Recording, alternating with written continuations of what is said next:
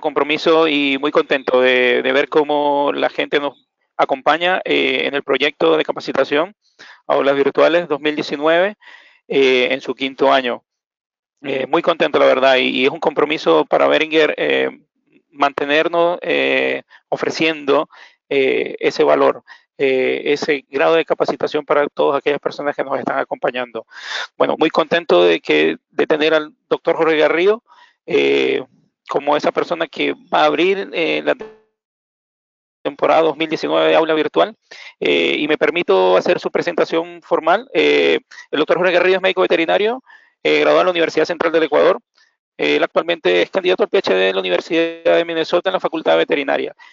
El doctor Jorge Garrido es responsable en los programas de sanidad y bioseguridad, con experiencia en prevención y eliminación de enfermedades en Latinoamérica y Estados Unidos para nosotros eh, tenerte, doctor Jorge, eh, es un verdadero privilegio y estamos muy contentos de que nos acompañe.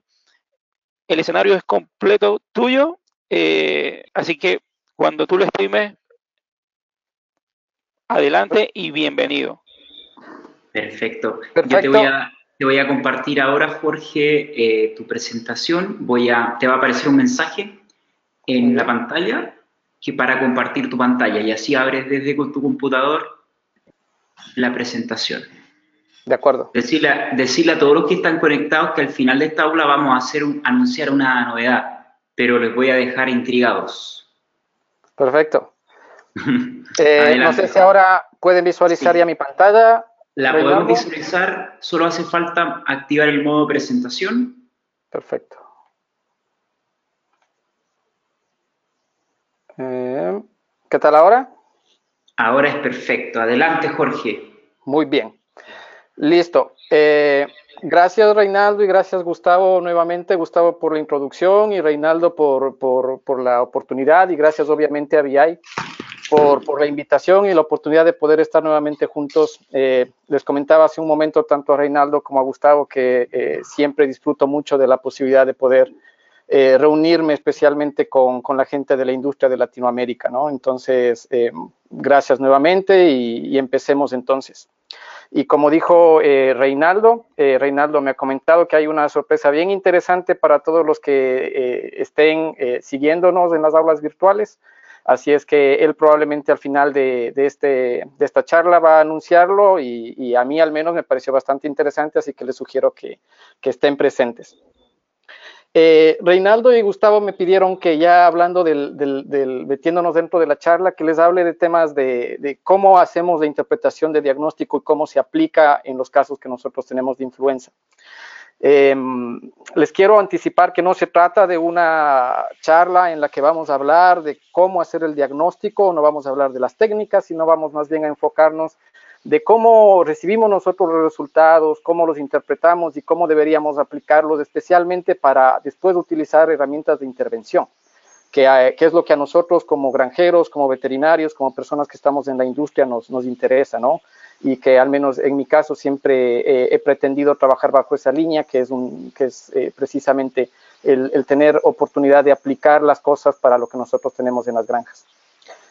Eh, vamos entonces a empezar comentando de cuáles son los objetivos de esta, de esta presentación. Permítame mover esto. Ups, sorry. Estamos aquí entonces. Eh, los objetivos que me pidieron para esta eh, charla, primero es presentar cómo son los casos clínicos de influenza, ¿no? ¿Qué es lo que nosotros vemos generalmente cuando hay un, problema relacionado con influenza? Y vamos a hablar puntualmente de lo que más comúnmente tenemos eh, con, con, la enfermedad. Vamos a mostrar cuáles son las técnicas de laboratorio que más se usan en el diagnóstico de la enfermedad. Vamos obviamente a, de alguna manera, mostrar cómo deben interpretarse los resultados de, estos, de estas pruebas, especialmente los serológicos. Vamos a presentar también los beneficios del diagnóstico molecular frente al uso de la serología. Tenemos eh, al final eh, de, la, de, la, presentación esto que a mí particularmente me parece importante. Y además vamos a, el objetivo es también eh, empezar a, tomar mano del siguiente paso a la herramienta molecular, que es la interpretación que debemos nosotros dar como conceptos básicos nada más. Por favor, consideren que son conceptos básicos para la interpretación de árboles filogenéticos y, qué tan importante es el, saber interpretarlos eh, en, el caso del diagnóstico y en el control de la enfermedad de influenza.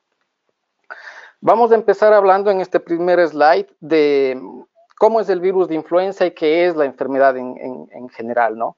El virus de, la influenza eh, es de la familia Ortomyxoviridae, es un virus ARN que tiene la particularidad de ser segmentado.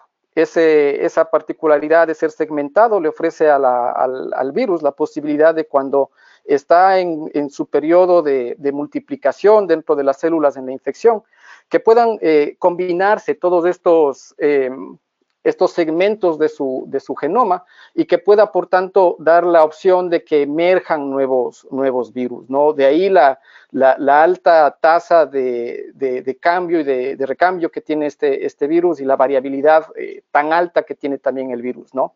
se conocen a la actualidad cuatro tipos de influenza, A, B, C y D. el virus de influenza que se se encuentra comúnmente en los cerdos desde el virus tipo A. Sin embargo, hay también evidencia de que se han encontrado otros tipos de virus circulando en las piaras. Generalmente siempre empiezo en mis presentaciones eh, mostrando por qué es importante influenza, dado que eh, en general eh, influenza es considerada o no se le da la importancia que nosotros deberíamos darles, una enfermedad de alguna manera subestimada en producción. Eh, sin embargo, fíjense ustedes que hay documentos publicados que muestran que eh, influenza genera un impacto fuerte desde el punto de vista económico en la producción. Eh, en el año 2011, DQs calculó que el impacto económico de la enfermedad solita, cuando está en, en, nuestras piaras, es de aproximadamente 3 dólares por cerdo. Pero cuando influenza está también con otras enfermedades concomitantes como PIRS o con micoplasma, ese costo puede llegar a superar los 10 dólares por cerdo. Entonces, calculen ustedes y multipliquen estos 10 dólares, porque lo más común es que seamos al menos positivos para micoplasma, y entonces ustedes van a saber más o menos cuál es el impacto que le está generando influenza en su granja, y les aseguro que no va a ser menor, y que por tanto todos ustedes quisieran tener ese beneficio en sus bolsillos y no perdiéndolo por la enfermedad. De la misma manera, Donovan Tara hizo un análisis para ver cuál es el efecto de, la enfermedad en sistemas con y sin influenza, tanto en la finalización como en el sitio 2. Y fíjense que el efecto de la enfermedad en conversión alimenticia puede ir entre 0.1 y 0.2 eh, puntos de conversión que al menos acá en los Estados Unidos, al precio que tenemos eh, de, alimentos, significa más o menos 2 dólares 75 por cerdo. Eh, esto obviamente acá en los Estados Unidos, en donde el costo de alimento es relativamente menor comparado con el que nosotros tenemos en nuestros países. Por tanto, digamos entonces que por lo menos, al menos acá en los Estados Unidos, ese es el efecto que nosotros teníamos o tendríamos por, por conversión alimenticia. Pero además del efecto que, económico que tiene la enfermedad, hay una implicación fuerte desde el punto de vista de salud pública que al menos personalmente considero puede llegar a ser mucho más importante que el efecto económico. Y que es precisamente lo que eh, algunos de nosotros recordaremos ocurrió en los años 2010-2011, cuando emergió esta mal llamada influenza porcina, y que empezó a afectar la industria de una manera muy, muy fuerte por el hecho de que la gente empezó a considerar o a pensar de que por comer carne de, cerdo iba a enfermarse de influenza y, que obviamente eso generó un impacto tremendo en la industria de, muchos países eh, por, el, por la cantidad de stock que empezábamos a tener en las plantas porque la gente simplemente entró en ese, en ese pánico y dejó de, de comer la carne de cerdo, ¿no? Ahora, ¿Por qué es importante el cerdo eh, dentro del rol de, la transmisión interespecies? Es importante porque de alguna manera el cerdo, por eh, algunas condiciones específicas que tienen en su, en su condición, en su aparato respiratorio, ofrece la posibilidad de recibir diferentes tipos de influenza de diferentes eh, especies y por tanto, por las características que tiene el virus, hacerlo, mezclar todo lo que se encuentre dentro del cerdo para generar un virus que sea nuevo y ese virus nuevo, eh, obviamente que llegue a una población que no tenga inmunidad, genere el impacto de transmisión y el impacto de, enfermedad, de infección en general que, generalmente vamos o, podemos ver, ¿no? Como les dije.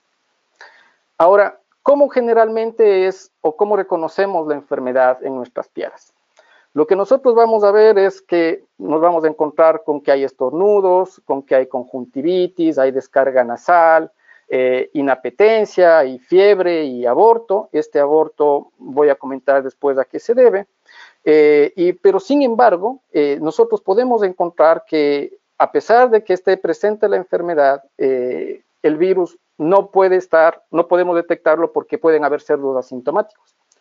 La mortalidad es baja, sin embargo, la morbilidad es sumamente alta y puede alcanzar el 100% de la población. Hablo de una mortalidad que podemos nosotros atribuir solamente a influenza, eh, la mortalidad generalmente cuando empieza a, o cuando la enfermedad empieza a, unirse a otras enfermedades concomitantes o, o, de patógenos secundarios, obviamente va a ser mayor.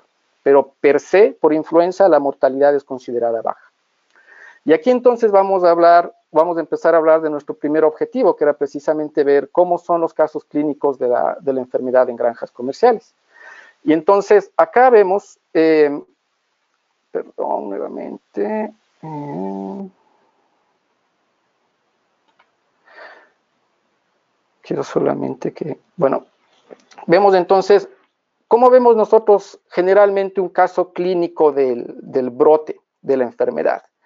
Eh, en este caso quiero mostrarle la experiencia de lo que en algún momento pude ver en una granja eh, reproductora, era una granja de aproximadamente 3.000 hembras eh, eh, en producción.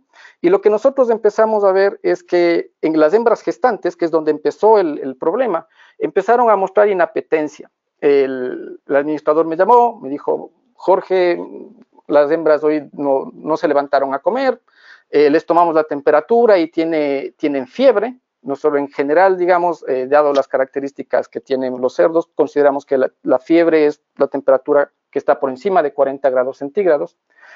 Eh, eh, y, después de un par de días empezamos, eh, o al siguiente día empezamos a ver que esas hembras que tuvieron inapetencia que tuvieron, y tuvieron fiebre empezaron a abortar.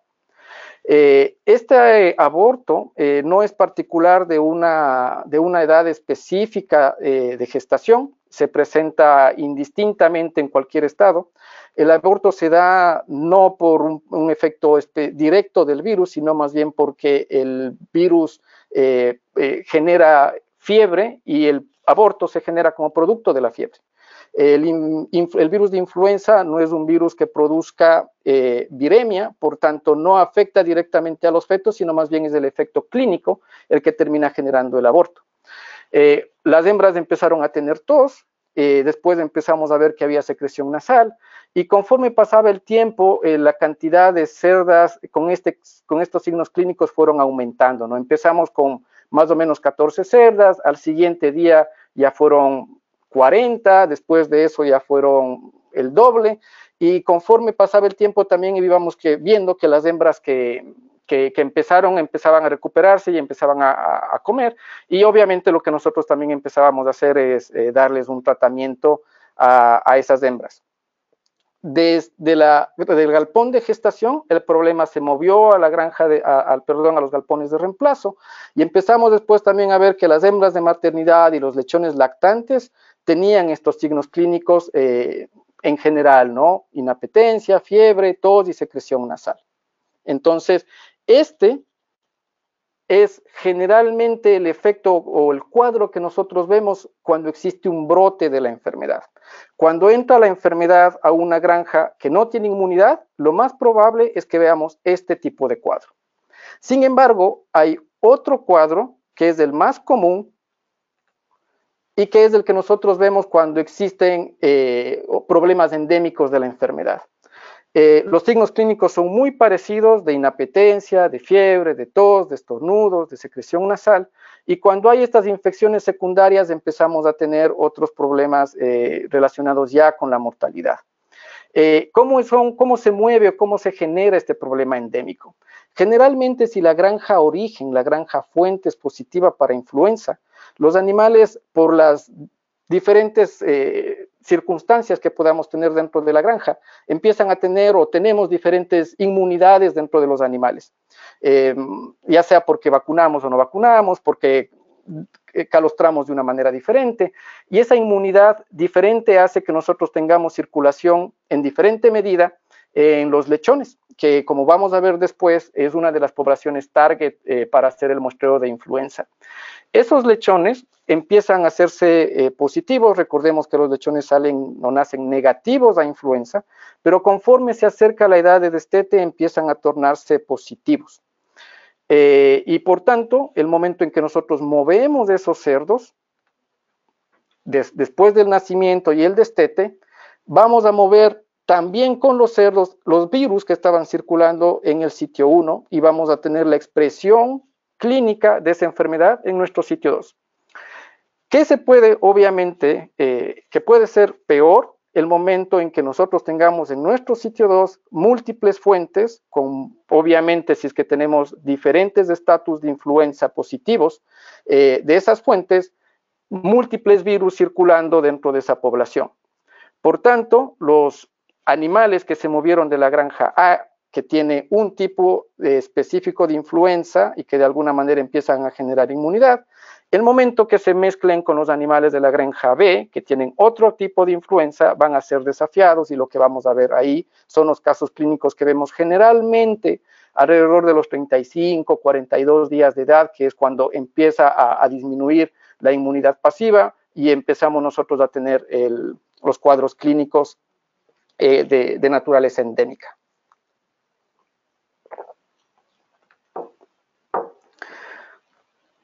Vamos a seguir con nuestro segundo objetivo, que es, que es, mostrar técnicas de cuáles son las técnicas más usadas en el diagnóstico de la enfermedad. Y para, antes de hablar del diagnóstico, lo que siempre debemos nosotros eh, plantearnos, no solamente para influenza, sino para cualquier enfermedad, eh, es, son las preguntas claves, ¿no? O sea, primero en este caso, si es que es influenza, lo primero que nosotros queremos saber es si es que el virus o la enfermedad está presente o no en mi granja, ¿no? Y por tanto, entonces, si es que está presente, ¿qué muestras debería tomar y cuáles son esas poblaciones? Y lo vamos a revisar después en esta presentación. Podemos también preguntarnos, bueno, si es que está presente, ¿cuál es la prevalencia de influenza en mi granja? Esto es especialmente importante para el tercer punto, la tercera pregunta, que es si mi programa de intervención, de control está o no está funcionando. Eh, si tenemos una intervención y queremos valorar si es que está funcionando o no, lo que debemos ver obviamente es qué prevalencia me está generando en los animales, ¿no?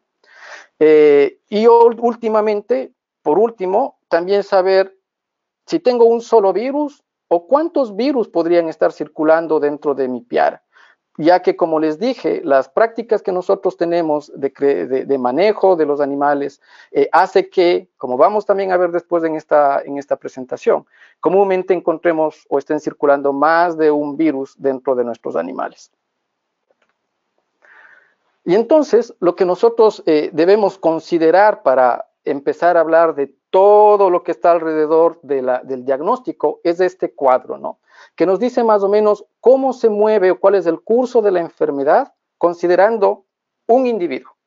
¿Qué es lo que pasa si es que un individuo es desafiado con influenza? ¿Cómo nosotros vamos o cómo, vamos a, cómo empieza a moverse la enfermedad dentro de ese individuo para, para de esa manera más o menos interpretar y saber qué es lo que ocurre? Entonces, si la exposición es como nosotros vemos aquí alrededor del día cero, nosotros vamos a tener un pico de fiebre alrededor de las 24 horas después de la exposición. Sin embargo, el pico de la excreción, que significa la cantidad de virus que empieza el, cerdo a excretar por vía respiratoria, se da 40, aproximadamente 48 horas después de la exposición y aproximadamente una semana, máximo una semana después de esa exposición, el virus eh, deja de ser excretado por el animal. Por tanto, entonces, ¿cuál es el primer mensaje que nosotros podríamos dar aquí? Si nosotros quisiéramos encontrar el virus circulando en ese individuo, lo ideal es que nosotros tomemos más o menos 48 o dos días a 5 o 6 días después de que nosotros veamos el pico de la fiebre o de los signos clínicos. Eh, obviamente considerando que conforme más me vaya separando de ese pico de fiebre, la cantidad de excreción va a ir disminuyendo y probablemente no encontremos el virus circulando en los animales, ya que como sabemos, la influenza es una enfermedad de curso agudo.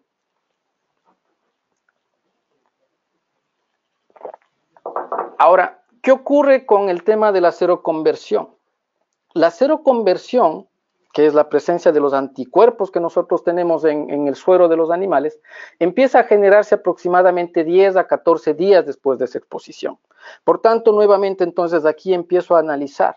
Y si quiero hacer serología, ¿Cuándo debería hacer esa serología? Tomen en cuenta que si ustedes quieren hacerlo 48, dos días, 3, 4, 5 o 7 días después de la exposición, lo más seguro es que no encontremos seroconversión porque necesitamos obviamente esa ventana desde la exposición hasta la seroconversión que puede, que empieza más o menos entre el día 10 y 14 eh, para poder encontrar anticuerpos que estén circulando y poder diagnosticar la enfermedad. Pero ¿qué ocurre dentro de una población? Lamentablemente lo que nosotros vemos dentro de la población no es lo que vemos en un individuo con la influenza.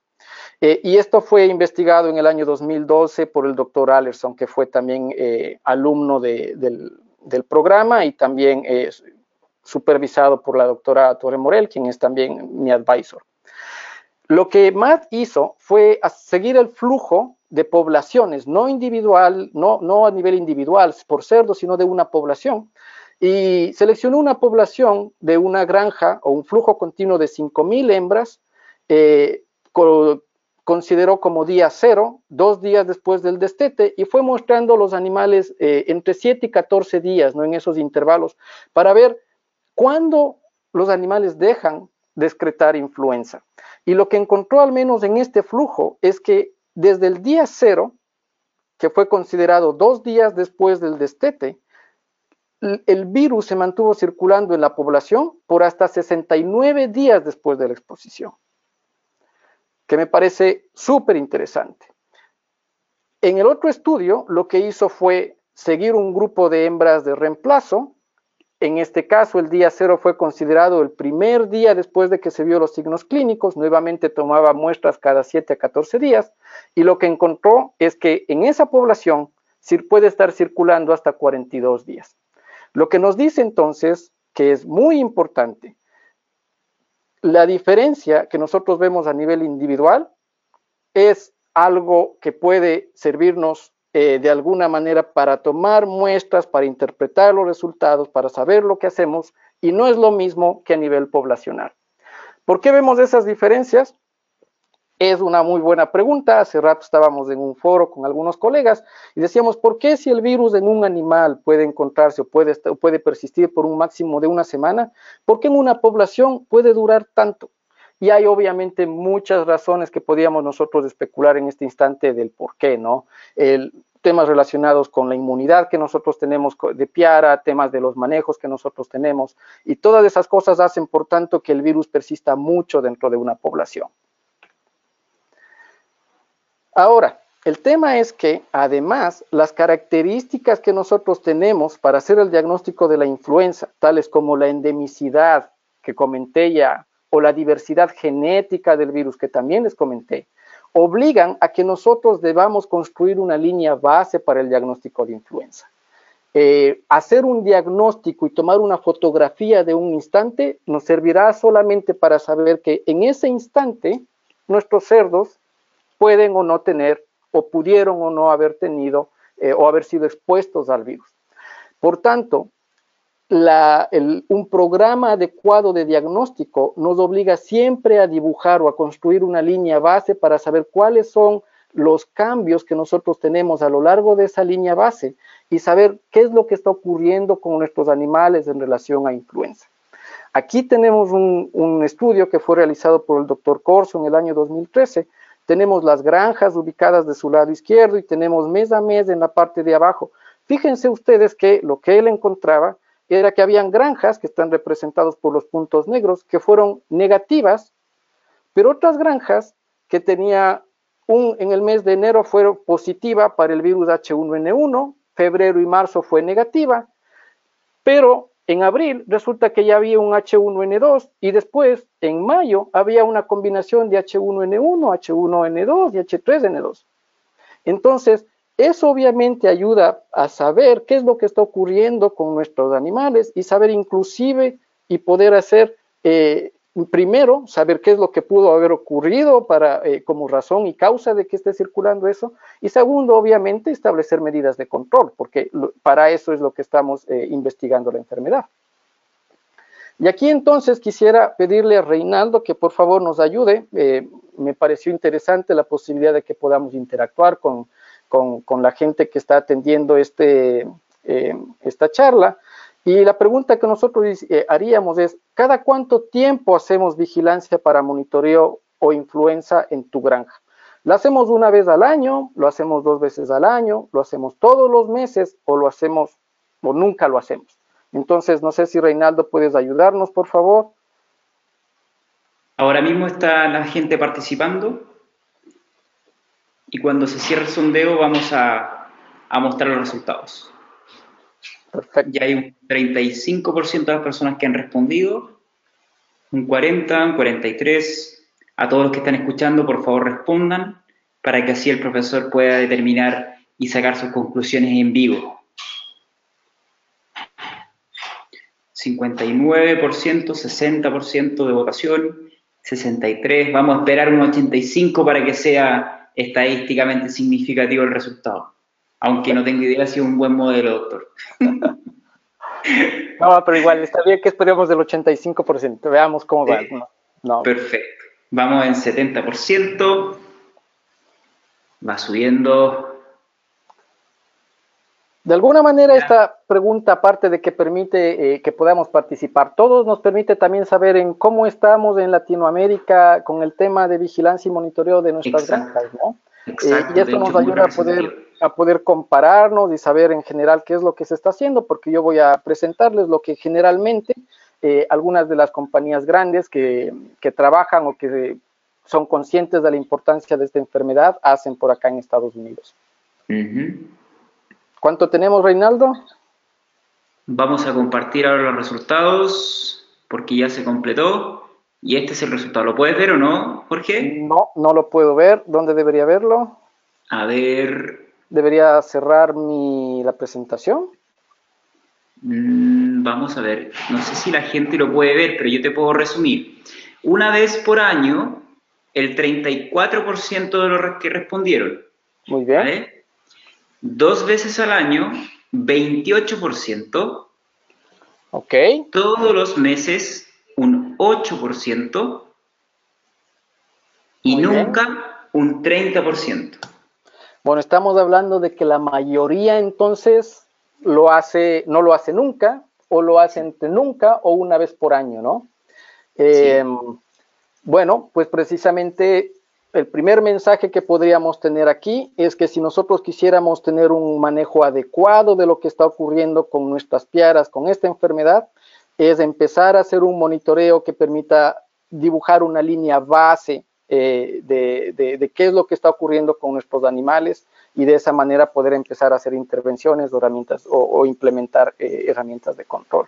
Bien interesante eso, eh, realmente era algo que yo esperaba por la realidad que nosotros tenemos en, nuestro país, en nuestros países y el mensaje sería entonces, como vamos a ver después, los beneficios que nosotros tendríamos de hacer esos planes de vigilancia o de monitoreo de, de los animales de una manera más continua y no eh, solamente dejarlo para hacerlo una vez al año o peor todavía no hacerlo nunca, ya que como vemos de inicio, eh, la enfermedad genera un impacto en producción, que es la parte más importante para los que eh, obviamente estamos en producción, ¿no? Lo que queremos es, que esos cerdos nos, nos, generen dinero.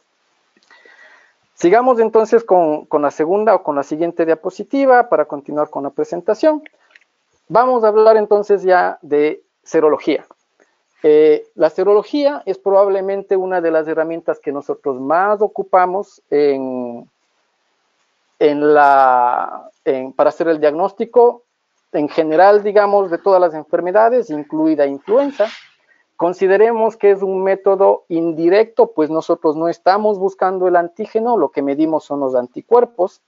Eh, estos anticuerpos de una manera temprana aparecen, como vimos recientemente, entre una a dos semanas post eh, eh, challenge o post exposición. El pico de títulos de anticuerpos se da entre cuatro y siete semanas y digamos que empiezan a desaparecer entre 14 y 28 meses después de que haya o hayamos tenido la exposición. Por tanto, lo que podemos nosotros aquí decir es que si nosotros queremos saber qué ocurrió o si es que nuestros animales fueron eh, positivos, consideremos que a pesar de que ya no esté circulando el virus, si es que fueron expuestos y nosotros tomamos dos años después de, esa exposición, nos van a dar positivos. Por eso es que es importante que construyamos una línea base y que sigamos viendo qué ocurre con, con, nuestros animales y nuestras poblaciones. Eh, los métodos de serología que más se ocupan son la inhibición de la hemoaglutinación, que vamos a ver muy pronto, la neutralización y el ELISA. Generalmente, ¿cómo se aplica la serología? Eh, se aplica en cuarentenas, eh, obviamente dependiendo o sabiendo que las fuentes sean negativas o sean positivas para poder interpretar esos resultados. Es importante hacerlo también como un método de vigilancia, si es que las, nuevamente las granjas son negativas, lo cual es muy raro. Las granjas, sin embargo, existen granjas negativas. Eh, la mayoría de granjas son positivas al, virus de una manera endémica, es importante remarcar eso. Obviamente para medir las intervenciones, y como les dije de inicio, es una, de alguna manera nos permitiría también medir la prevalencia eh, de una manera indirecta, ¿no? Entonces, no sé, uy, perdón, no sé qué pasó. Voy a abrirlo nuevamente.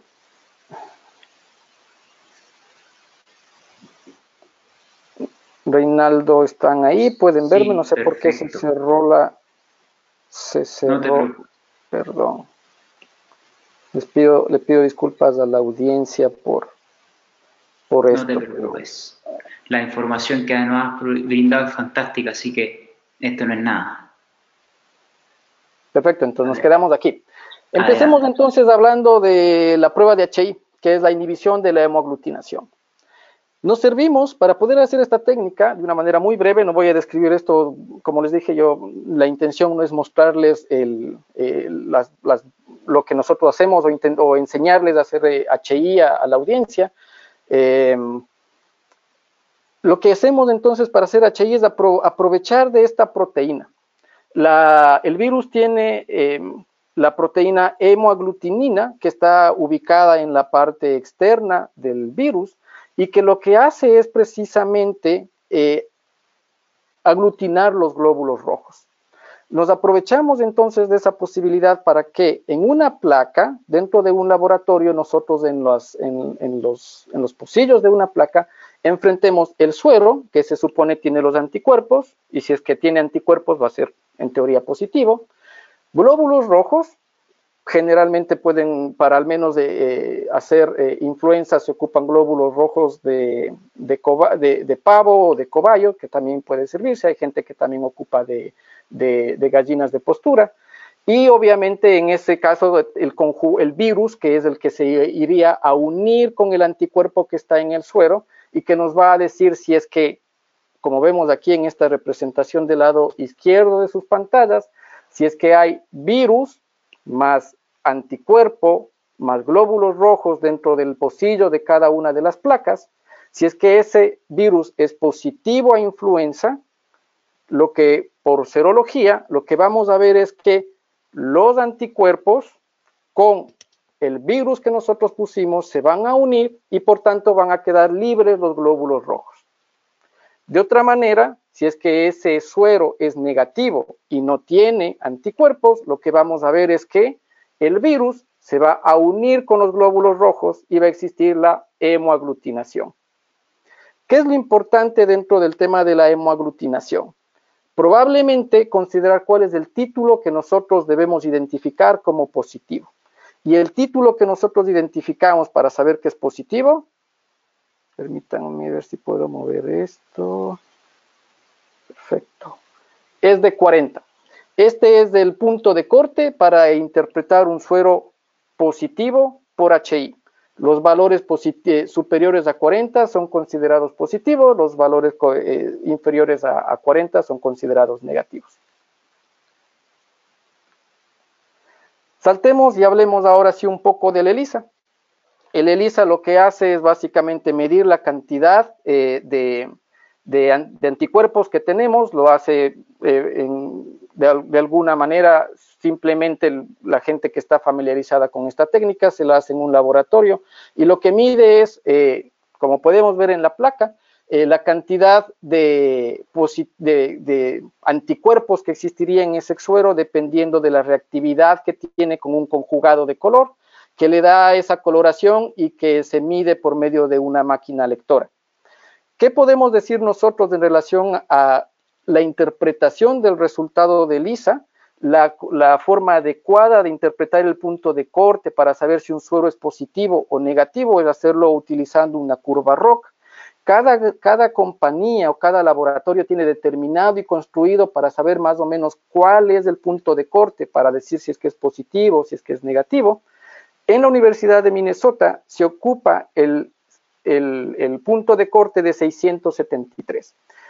Aclarando que esta prueba es inversa, por tanto, de 673 hacia abajo se considera un suero positivo, mientras que de 673 hacia arriba son considerados sueros negativos. Pero entonces de aquí, luego de que hemos visto un poco de la interpretación de los resultados, vamos a hablar cómo aplico estos resultados. Lo que veo aquí en esta diapositiva es una, eh, un análisis que realizamos en un sistema específico, se trata de un, seguimiento que hicimos de una población, eh, es un diagnóstico que, se hizo utilizando ELISA de forma longitudinal, seleccionamos una cantidad específica de animales y los fuimos siguiendo en el tiempo para saber cómo empiezan a hacer o convertir eh, ese, grupo de animales o esa población eh, en relación al tema de influenza. Entonces, fíjense que a los 21 días, la totalidad de esos animales que nosotros seleccionamos era positiva. Pero conforme se empezó a mover o empezamos a seguir esos animales a los 28, a los 40, a los 55 y finalmente después de los 70 días, eh, las proporciones de animales positivos y negativos empezaron a cambiar. Y el resumen que nosotros vemos aquí en el lado derecho de las pantallas nos muestra que los animales al destete eran positivos a influenza, probablemente esta inmunidad era inmunidad eh, materna, pasiva, que fue transferida por medio del calostro, pero conforme empezaron a moverse hacia los 75, 76 días, fíjense cómo esa proporción empieza a, a cambiar. Disminuye a los 40 días, pero después inmediatamente empezamos a tener más positivos a los 55 y 76 días, a pesar de que era la misma población. ¿Qué nos puede decir entonces esto? Que la inmunidad que el ELISA detectaba a los 21 días era pasiva, pero esa, inmunidad de los 55 días probablemente ya se trata de una inmunidad activa que se generó después de que los animales se destetaron, se fueron hacia el sitio 2, tuvieron exposición y empezaron a generar anticuerpos. Entonces, ¿de qué nos sirve esto? Nos sirve precisamente para saber en qué momento nosotros deberíamos ocupar una intervención para controlar influenza. Deberíamos hacerlo de primera en sus madres, deberíamos hacer en la línea de producción. Si es que decidimos hacerlo en la línea de producción, ¿a qué edad deberíamos hacerlo para que no tengamos el problema de los, anticuerpos maternales o para prevenir y hacer que nuestra inmunización se dé de alguna manera, ojalá, antes del desafío, que es lo que nosotros quisiéramos? Nuevamente, ahora sí, mostrando un histograma que se hace para eh, inhibición de la, para HI, inhibición de la hemaglutinación. Vemos los títulos, recordemos que en HI los títulos superiores a 40 son considerados positivos. En el diagrama de arriba lo que vemos es que tenemos títulos de hasta 640 con, con frecuencias altas. Nos diría entonces que estamos probablemente, como les dije eh, de inicio, frente a un brote, ¿no? Este, este, este título nos estaría diciendo que estuvimos de alguna manera un poco más cerca del brote. Sin embargo, vean lo que nosotros tenemos en la parte de abajo, ¿no? En la parte de abajo, al contrario, tenemos que ese acúmulo de positivos está desplazado hacia la izquierda. Eh, muchos de esos animales son considerados negativos y podríamos, por tanto, decir que sí, tenemos títulos de 40, de 80, de 160. Nuestros animales, eh, hay evidencia de que se enfrentaron en algún momento al virus, em, pero de alguna manera el, título nos puede, empezar a decir de cuándo se desafiaron hacia, con la enfermedad. Y aquí quiero continuar con las con la forma de cómo vamos a aplicar o cómo podríamos aplicar. Déjenme revisar cómo estamos con el tiempo. ¿Cómo vamos a aplicar el, diagnóstico? Y quiero mostrarles unas diapositivas que me eh, contactó o que me compartió la doctora Marie Curheim. Eh, lo que hizo entonces para aplicar, y me pareció interesante y quería compartir con ustedes, tuvo, eh, este se trata de un estudio que se hizo en una granja de 1.200 hembras. En, los, en las reemplazos, en las hembras de reemplazos teníamos o tenían brotes continuos de tos y fiebre a la llegada, entonces la pregunta era si es que era o no era influenza, ¿no? Y lo que se recomendó entonces de inicio hacer un screening, que es básicamente una prueba tamiz para identificar por ELISA si los animales eran positivos o no. Entonces, el momento en que se hizo el ELISA, fíjense que, perdón, los títulos, recordemos, por encima de 600, de acuerdo a esta, esta, a esta al menos esta eh, al, corte que se ocupó aquí, eran considerados o sospechosos o positivos. Y esos animales sospechosos y positivos que se identificaron por ELISA, lo que se decidió fue abrirlos y hacer o testearlos para HI para saber específicamente contra qué virus de influenza fueron desafiados. Y fíjense entonces que esos animales o esas dos hembras, o más bien dicho, dos de las hembras que fueron eh, identificadas como positivas por el ELISA, fueron identificadas como positivos por el HI, pero no solo contra uno de los virus que nosotros, o en este caso en el estudio se hizo, sino contra dos. La hembra 1207 tiene un título HI que está por encima de 40 para un clúster beta de H1N1, pero también tiene un título de 320 para el clúster delta de H1N1 lo cual resulta interesante que en este caso podríamos decir que en ese, en ese animal específicamente teníamos o en algún momento existió más de un virus circulando. Para concluir el tema de serología, podemos decir que como ventajas es un procedimiento estándar dentro de los laboratorios, de alguna manera es barato y podemos acceder fácilmente. Es fácil y rápido, sin embargo, debemos considerar esa ventana de diagnóstico, ¿no? ¿Cuánto tiempo debo esperar para que los anticuerpos estén circulando y que yo pueda encontrarlos y hacer alguna intervención? En el caso de HI puede haber algún tipo de subjetividad o esta subjetividad de alguna manera es determinada por la destreza del técnico que hace la técnica en el, laboratorio y en el caso de HI, como vimos, es importante considerar que necesitamos variabilidad de viral, ¿no? Cuan más virus nosotros quisiéramos eh, chequear o quisiéramos testar para HI en nuestras, para nuestro sistema, el laboratorio debe disponer de esos virus, ¿no? Si queremos hacerlo para toda la gama de los H1s o las clases de los H1s, pues el laboratorio tendrá que, contar con, esos virus en el laboratorio para poder testar los títulos de HI. Vamos a cambiar a nuestro siguiente objetivo. Vamos ahora a presentar cuáles serían los beneficios de ocupar las herramientas moleculares frente al uso de la serología. Y para empezar aquí quisiera recordarles que en influenza no existe clonalidad. De hecho, si nosotros inoculamos un virus a un cerdo y después de un tiempo queremos recuperar ese mismo virus de ese cerdo, ese virus ya no va a ser el mismo que nosotros inoculamos, por las características que hablamos del virus. Entonces, el momento en que el doctor Díaz en el año 2015 eh, hizo para detectar cuáles son esas poblaciones target para encontrar el virus de influenza, lo que él encontró fue que precisamente los lechones a más o menos de la edad del destete y las hembras de reemplazo son las hembras que pueden considerarse target para hacer el diagnóstico. Si nosotros queremos colectar muestras y encontrar influenza con herramientas moleculares en las hembras adultas, lo más probable es que sean negativas. Por tanto, si nosotros queremos hacer uso de las herramientas moleculares nuevamente en una población de un sitio 1, son los lechones alrededor del destete y las hembras de reemplazo los que nos servirían para poder ser más exitosos en la identificación del virus. Pero también, fíjense como conversamos hace rato, nuevamente nos encontramos con el problema de la variabilidad genética.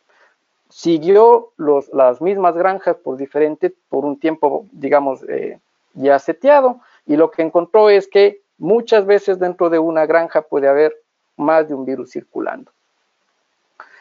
¿Cuáles son las, eh, cómo, cómo, podemos decir o qué podemos hablar de las técnicas moleculares? Primero, eh, que es directa, ¿no? Y que la que más comúnmente podemos nosotros decir es la reacción en cadena de, la polimerasa, que es el PCR. Eh, lo hace de forma directa porque lo que hace es encontrar el antígeno, no el anticuerpo, sino el antígeno, tenemos diferentes muestras para poder encontrarlo. Voy a mostrar después en una diapositiva o dos o tres cuáles son eh, las, muestras que pueden ser consideradas para identificar el antígeno. Y nuevamente como aplicación pueden ser usadas en cuarentenas, en vigilancia, en la medición de las intervenciones, obviamente de acuerdo a la prevalencia que tengamos y en el caso de que quisiéramos manejar programas de eliminación para generar lechones negativos al destete, debe ocuparse PCR. Y es una de las ventajas que nosotros tenemos frente a la serología. La serología de alguna manera se queda corta en lo que nos ofrece como herramienta las herramientas moleculares. ¿Qué es lo que hace la reacción en cadena de la polimerasa? Nuevamente se aprovecha de la estructura del virus. En lugar de ocupar el HA para HI, lo que hace es buscar o hacer target de esta proteína que es la proteína matriz del virus. ¿Por qué hace eh, target de esta proteína? Precisamente porque esta proteína es la que menos varía dentro del virus. Si el virus es variante, esta proteína o esta parte del virus es la que comúnmente se controla más, o perdón, se conserva más. PCR puede ser hecho eh, de manera convencional o por tiempo real, y lo que vemos nosotros acá abajo es, en cambio, ya cómo vamos a interpretar el resultado del PCR cuando el laboratorio nos envía el resultado. En general, nuevamente, los laboratorios tienen seteado su, eh, el valor de CT, que es el, eh, la cantidad, nos dice más o menos la proporción o la cantidad de virus que nosotros tenemos en una muestra en particular. Y en general, nosotros en nuestro laboratorio y también en el laboratorio de la Universidad de Minnesota se considera un punto de corte de 35, nuevamente inverso. Mientras más bajo es, se supone que más eh, partículas eh, del virus vamos a encontrar, mientras más alto es, significa que se demoró más tiempo los ciclos del PCR para detectar el virus y por tanto nos dice que esa muestra va a ser eh, negativa. Nuevamente, el punto de corte para interpretar PCR 35 o menos. ¿Cuáles son las muestras que se pueden utilizar para, para hacer diagnóstico de influenza? Eh, esto es parte de, uno de mis estudios. Comparamos diferentes estrategias para, hacer diagnóstico de influenza eh, y comparamos todas estas ocho estrategias con el hisopo nasal, que es considerado el gol estándar para influenza. Eh, comparamos, utilizamos toallitas nasales, que básicamente era una gasa impregnada de medio para limpiar la nariz del cerdo, ocupamos hisopos orales muy fácil, solamente eh, introducíamos el hisopo dentro de la boca del cerdo, eh, ocupábamos fluidos orales o colectamos fluidos orales, que es muy complicado poder conseguir en hembra, perdón, en lechones que están lactando, porque ellos son muy renuentes a morder la cuerda. Eh, también usamos la misma gasa y colectábamos la superficie o hacíamos un wipe, una limpieza de las superficies, de aquellas superficies que tienen contacto con la nariz de los cerdos, ¿no? Los paneles, los bebederos, si es que hay bebederos. Además, ocupamos esa misma gasa para hacer un wipe de la ubre, de la piel de la ubre. Eh, nos acordábamos de que el virus de influenza sobrevive muy bien en la piel y la piel de esa parte está en contacto frecuente con el virus porque los animales están lactando por lo menos cada hora y mientras lactan o después de lactar, pues obviamente dejan ahí la saliva y dejan su secreción nasal. Eh, ocupamos también la deposición de partículas con un metro de papel aluminio, lo dejamos por una hora en cualquier lugar dentro de la sala de, maternidad y después de una hora ocupando la misma gasa, lo que hacíamos era solamente colectar todas las partículas que se habían sedimentado sobre ese papel aluminio. Y finalmente, como evaluación, ocupamos también los colectores ciclónicos que tenemos en el laboratorio de, la doctora Torre Moreno. ¿Qué es lo que vimos como resultado? Lo que identificamos es que los hisopos orales y las toallitas colectadas de la piel de la ubre tuvieron mejores detecciones que los que obtuvimos al momento de colectar los hisopos nasales. A pesar de que se colectaban de las mismas camadas y de los mismos animales individualmente, estos resultaban o ofrecían mejores tasas de detección ocupando PCR.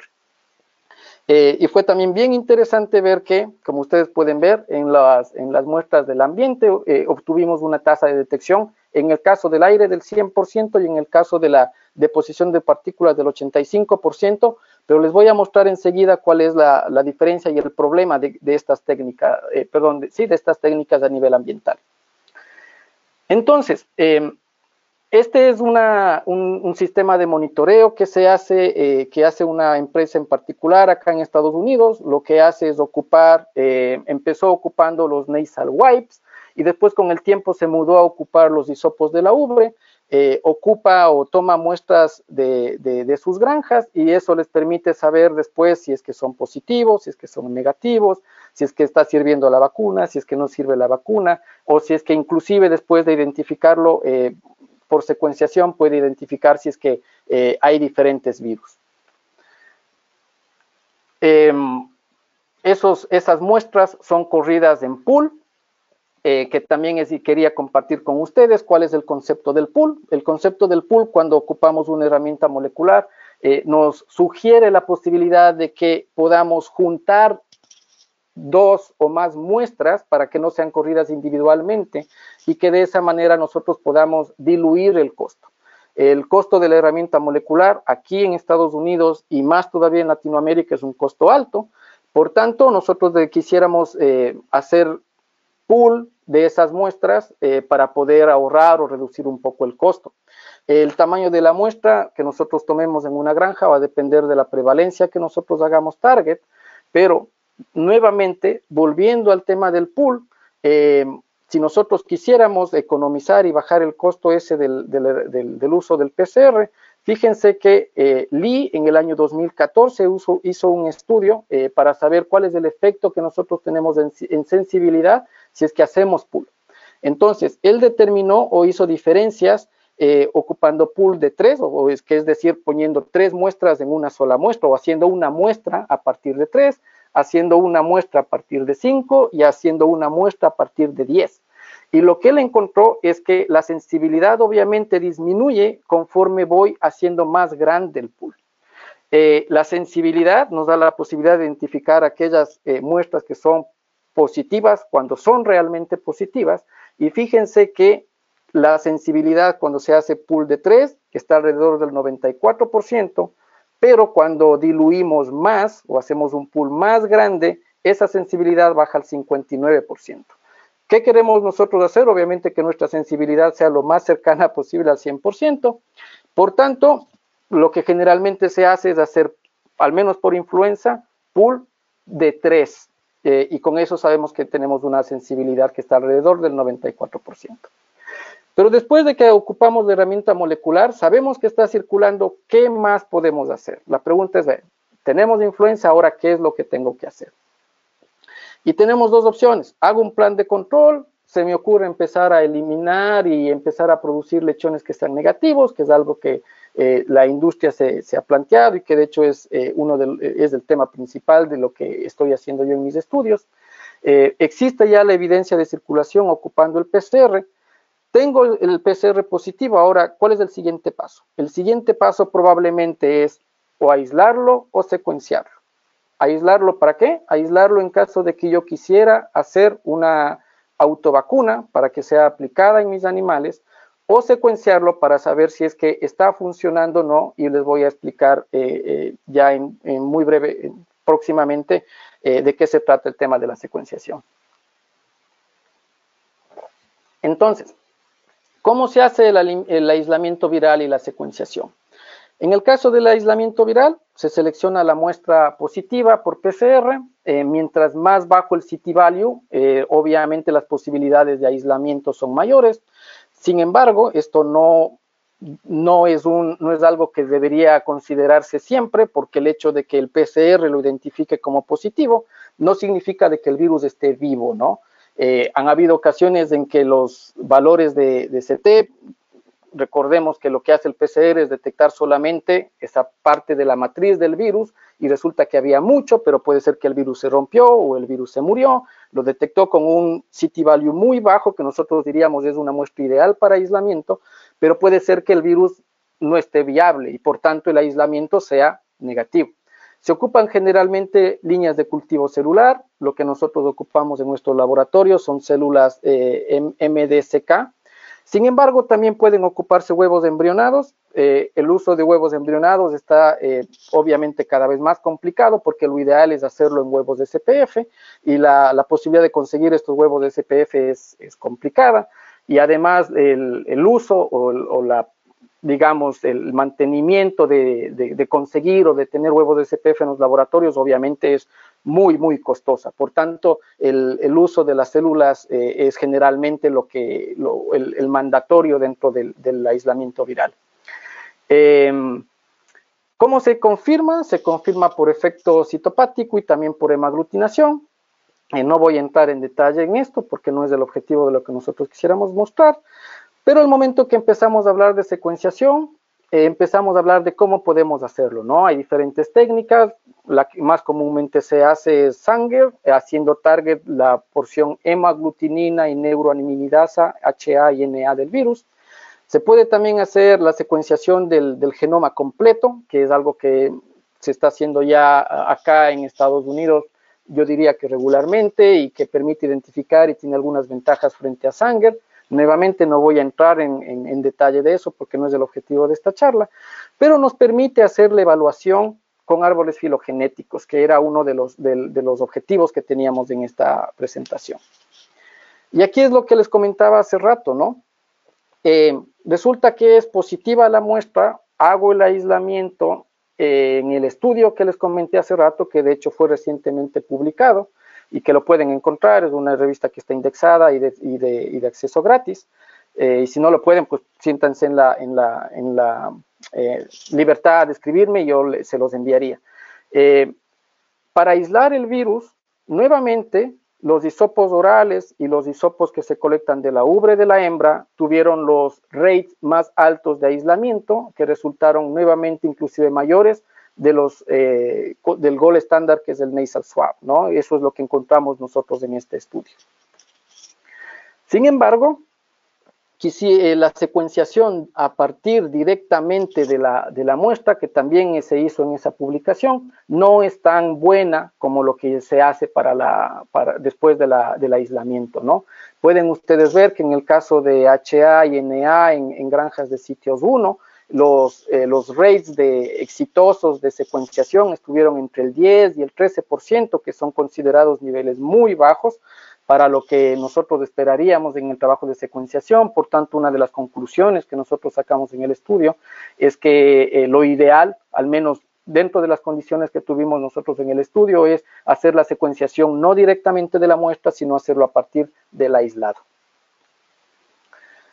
Finalmente, vamos a mostrar los conceptos básicos para la interpretación de árboles genéticos. Estoy bien dentro del tiempo.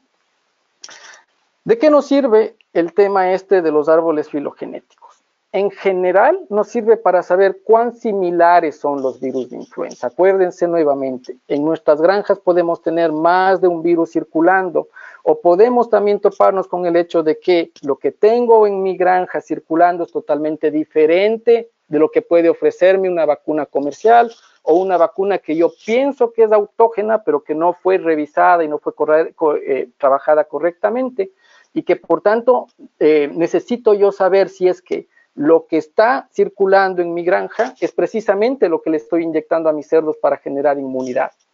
Entonces, ¿cómo se interpreta esto? Esto es algo muy básico, pero sin embargo eh, lo conversamos con Reinaldo y con Gustavo, nos pareció interesante mostrarlo. Vamos a considerar y saber entonces con la escala esta que nosotros vemos en la parte inferior del ustedes ven esta liñita que dice 0.01, nos dice que ese tamaño de la, este tamaño de liñita corresponde al 1% de diferencia entre uno u otro virus. Vamos a comparar los virus que están en los círculos eh, de color verde y entonces vamos a contar cuántos espacios de ese tamaño tengo entre el virus que está encerrado en el círculo verde de arriba con el que está encerrado en el círculo verde de abajo. Si contamos nosotros, lo que tenemos son aproximadamente 14 espacios, por tanto podríamos decir que la diferencia entre esos dos virus que estábamos nosotros queriendo eh, comparar es del 86%. El 100% menos de esos 14 espacios nos da que la diferencia entre esos dos virus son, es del 86%. Ahora, ¿por qué es importante esta cuestión de saber si es que son similares o no? Les voy a decir después, pero antes les muestro que hay otra forma también de mostrar o de medir, que es ocupando esta tablita. En este caso estoy nuevamente comparando los dos virus que están encerrados en el círculo de color verde y fíjense que al comparar la tabla me dice que tienen un 89% de similitud.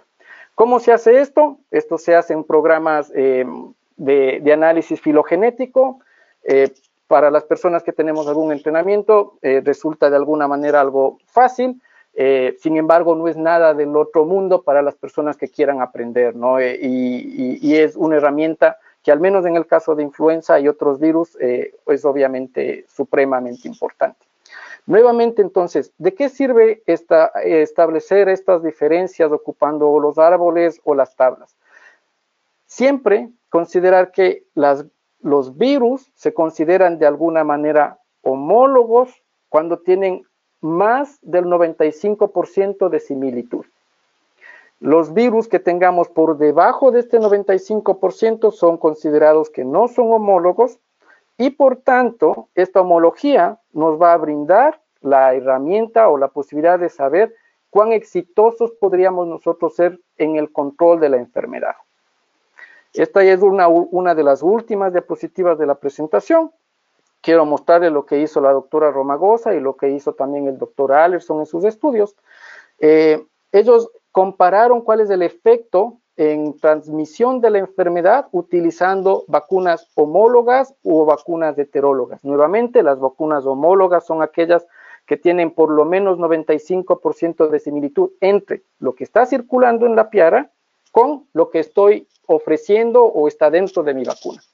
Lo hicieron midiendo el número básico reproductivo, que es un, número que me ofrece o me permite medir cuán transmisible es la enfermedad dentro de una población, donde uno es el valor nulo, en donde de alguna manera decimos que la enfermedad está quietita, mientras más asciende, significa que más animales se van a tornar positivos a partir de un solo individuo, y mientras baja de 1 y se aproxima a 0, significa que la enfermedad está camino a desaparecer en términos de transmisión. Entonces, fíjense lo que encontró Ana, eh, la doctora Romagosa, lo que hizo fue hacer un, grupo eh, con no vacunado y un grupo ocupando vacuna heteróloga, eh, y lo que encontró es que 10 u 11 animales en el grupo que se ocupó vacuna, o perdón, más bien dicho, que no se ocupó vacuna, se enfermaron a partir de un solo contacto, mientras que cuando ocupó vacuna heteróloga, un animal se enfermó a pesar de ser o haber ocupado el mismo eh, antígeno para hacer el desafío. De otro lado, Matt en el año 2013 hizo algo muy parecido, nuevamente tuvo tres grupos, incluyó aquí uno que tenía una vacuna homóloga. Entonces teníamos tres grupos, uno sin vacuna, uno con vacuna heteróloga y uno con vacuna homóloga. En el grupo en donde no había vacunación, el rey de transmisión llegó a 11, lo que significa que después de la exposición a un animal, 11 se, se volvieron positivos. Miren que ese 11 se disminuyó a 7.81 en el grupo que ocupó la vacuna heteróloga y que en el caso del grupo que ocupó la vacuna homóloga llegó a 0.84, o sea, menos que 1, que significó, que significó obviamente que, como les dije hace un momento, la transmisión iba a, eh, camino a desaparecer. Entonces aquí tenemos nuevamente otra pregunta. Reinaldo, no sé si por favor puedes, eh, por favor, eh, ayudarnos. La pregunta es, ¿qué tipo de diagnóstico usamos para la vigilancia y monitoreo de influenza en Latinoamérica? ¿Ocupamos serología, ocupamos PCR o no ocupamos ninguna? Perfecto, ya se fue el sondeo, así que todos los asistentes, por favor, que respondan tal cual como lo estábamos haciendo recién. Ya va un 25% de respuesta, vaya. Esto la tenían, parece que seguro. Ya van 50. Por favor, a todos los conectados. Tenemos 173 puntos de conexión, Jorge. Te cuento que hay también un grupo de Argentina que está con solo una conexión. Tenemos a mucha gente de Ecuador. Parece que aquí hubo un factor, eh, un factor país, parece, con el, con el charlista. Bueno, me alegro. aprovecho para mandarles un abrazo a, todos en mi país. Perfecto. Ya va un 60% de, de respuestas. Les pido a todos los que están indecisos que pongan ninguna, si es que no saben, porque así también aportamos para una buena información que pueda tener el doctor Garrido para sus labores de investigación, de, de, charlas, etcétera. Bueno, ya veo que no se mueve más del 65%, así que vamos a cerrar el sondeo y le vamos a comentar al doctor Garrido que de un total de 65% de respuesta, de un total de 170 puntos, el 53% puso serología, ¿vale? El 29% PCR y el 18% ninguna, ¿vale? Interesante. Sí. Interesante. Bueno, era también algo que esperábamos. Eh, como dijimos de inicio, la serología es lo que más se ocupa eh, para hacer vigilancia y monitoreo de la enfermedad. Eh, pero espero que después de haber escuchado los beneficios y las limitaciones, sobre todo que hay de la serología, nos movamos un poco hacia el uso molecular, ¿no? y con el tiempo, obviamente, las facilidades que, que empiezan a ofrecerse en, en laboratorios en nuestros países van siendo mayores. Por tanto, espero que el, mensaje haya, haya podido eh, llegar a, la gente que está como audiencia en esta charla. Esta es una de las últimas diapositivas. Eh, en general, podemos concluir, primero, influenza genera pérdidas económicas en producción, puede llegar a ser hasta de 10 dólares por cerdo, Recordemos que a más de las pérdidas económicas también deben considerarse los temas de salud pública y las implicaciones que eso genera en la industria.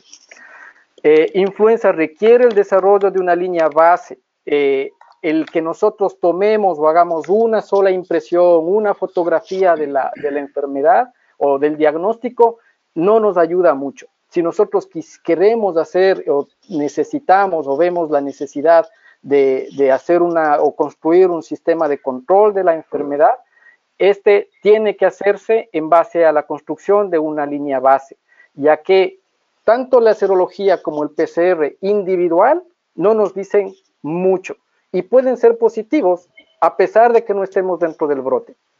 El uso de la serología y sus beneficios, como les mostré, son limitados y por tanto, el momento en que nosotros quisiéramos empezar a hablar un poco de herramientas que nos permitan ir un pasito más allá para eh, eh, establecer medidas o herramientas de control, eh, el uso de las técnicas moleculares se torna crucial. Con esto quisiera aprovechar, bueno, obviamente agradecerles primero a todos, la audiencia, quienes se interesaron por participar en esta charla. Espero que eh, los mensajes que, nosotros quisimos eh, conjuntamente con eh, Reinaldo como con Gustavo hayan llegado hacia ustedes. Obviamente a, a VI por, por, la invitación a, esta aula virtual y toda la gente que colaboró para que esta charla se haya podido dar. Nuevamente, muchos, muchas gracias a todos. no sé si es que hay posibilidad de tener preguntas, Reinaldo. Y, la gente, la gente que esté, eh, digamos, en necesidad de poder o tiene preguntas o quiere de pronto hacerlo de una manera personal, está ahí mi email y siéntanse por favor eh, libres de poder contactarme, que, que, lo haré con mucho gusto. Eh, gracias.